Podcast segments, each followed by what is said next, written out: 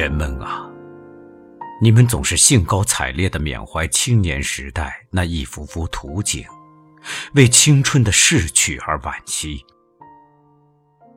而我，在追忆往事时，却仿佛是被解放出来的自由人，在回想囚禁他的牢笼，束缚他的桎梏。你们把从童年到青年之间的那段时光称为黄金时代。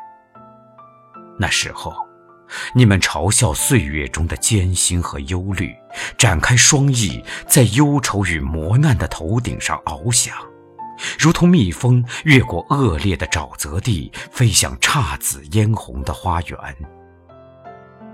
而我，却只能把自己的青年时期叫做痛苦的时代。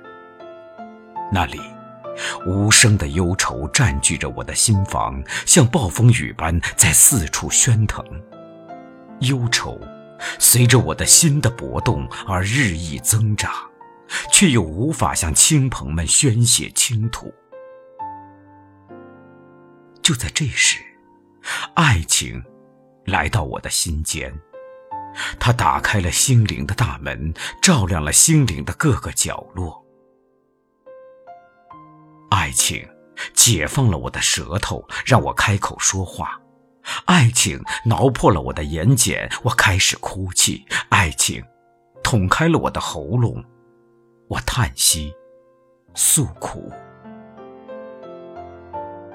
人们呐，你们总是记得你们游戏过、悄悄地诉说过真情的田野、花园、广场和街道。也时时回想着黎巴嫩北部那块美丽的地方，只因我看过那些充满神奇色彩和庄严气氛的河谷，那些凭着荣光和伟绩而昂然耸立的群峰，我才对浩瀚的大洋视若无睹。也只因我听过溪流的潺潺声和树梢的飒飒声，我才对社会上的嘈杂声充耳不闻。可是，正是这些，我现在还记得，并像婴儿渴望母亲的怀抱似的对之神往的秀美景色，在我晦暗的少年时期折磨着我被羁绊的灵魂，如同一只苍鹰望见了在广阔天空中自由翱翔的鹰群，而它自己却被禁锢在笼子的栅栏后面，饱受蹒跚。也正是这些美景。使我的胸中充满了期望的苦楚和相思的伤痛。他用令人惶惑、犯疑的手指织就了一块绝望的面纱，蒙住了我的心灵。我去原野，回来时总是满怀着莫名的忧意。我在黄昏时分观看被阳光染得五彩缤纷的云彩。总是觉得有一种不解原因的烦闷，搞得我愁肠百结。去听黑鸟转鸣，溪水歌唱，总是伫立着，因不懂为什么如此惆怅，而黯然神伤。人们说，无知是空虚的摇篮，空虚是安宁的宿地。对于那些生下来就如同已经死去、冷漠的行尸走肉般的活在世上的人来说，这话也许是正确的。但是，倘若盲目无知依偎在已苏醒的感情旁边，那么无知就会比深渊更残酷，比死亡更令人痛苦。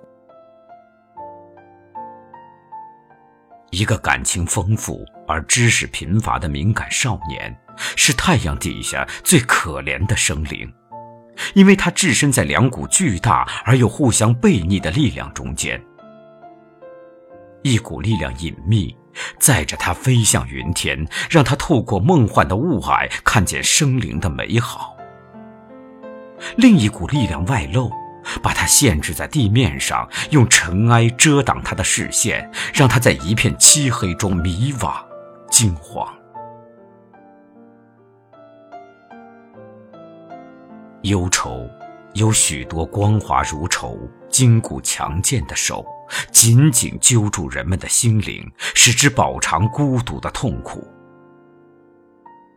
孤独，是忧愁的伴侣，也是每次精神活动的密友。顶住孤独和忧愁侵袭的少年的心，犹如刚刚从花萼中绽出的洁白的百合，在微风的吹拂下颤动，迎着阳光敞开花蕊，随着暮霭的降临合上花瓣一个少年。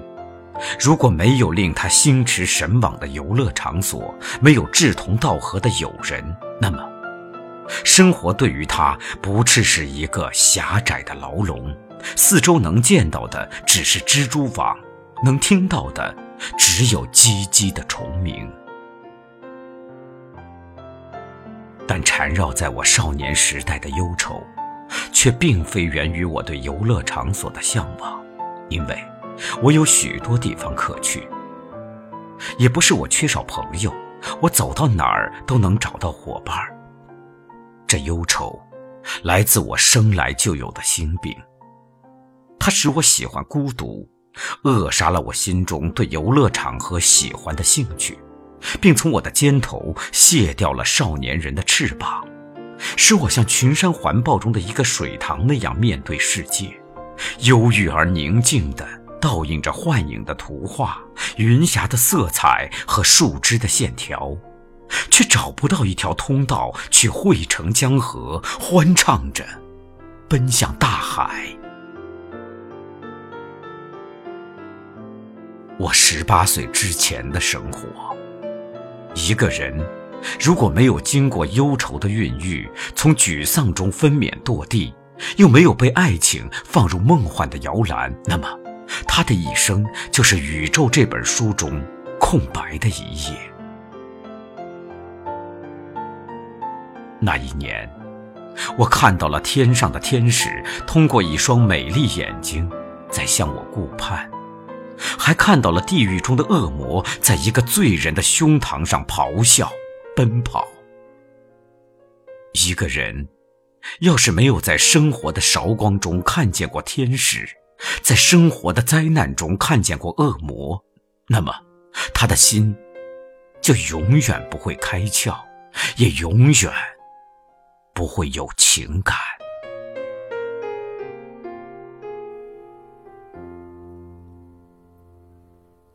我像风在黑夜的海上，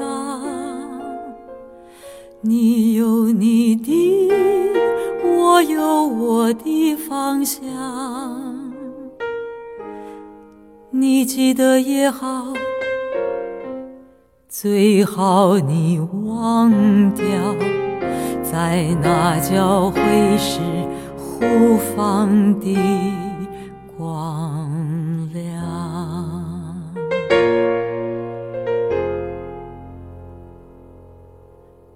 是天空。的一片云，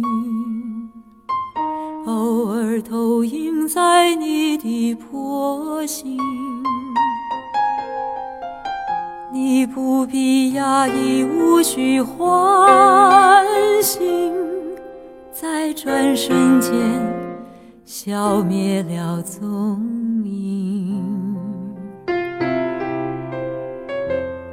我是天空的。一片云，偶尔投影在你的波心。你不必压抑，无需唤醒，在转瞬间消灭了踪影。你我相逢在黑夜的海上，你有你的，我有我的方向。你记得也好，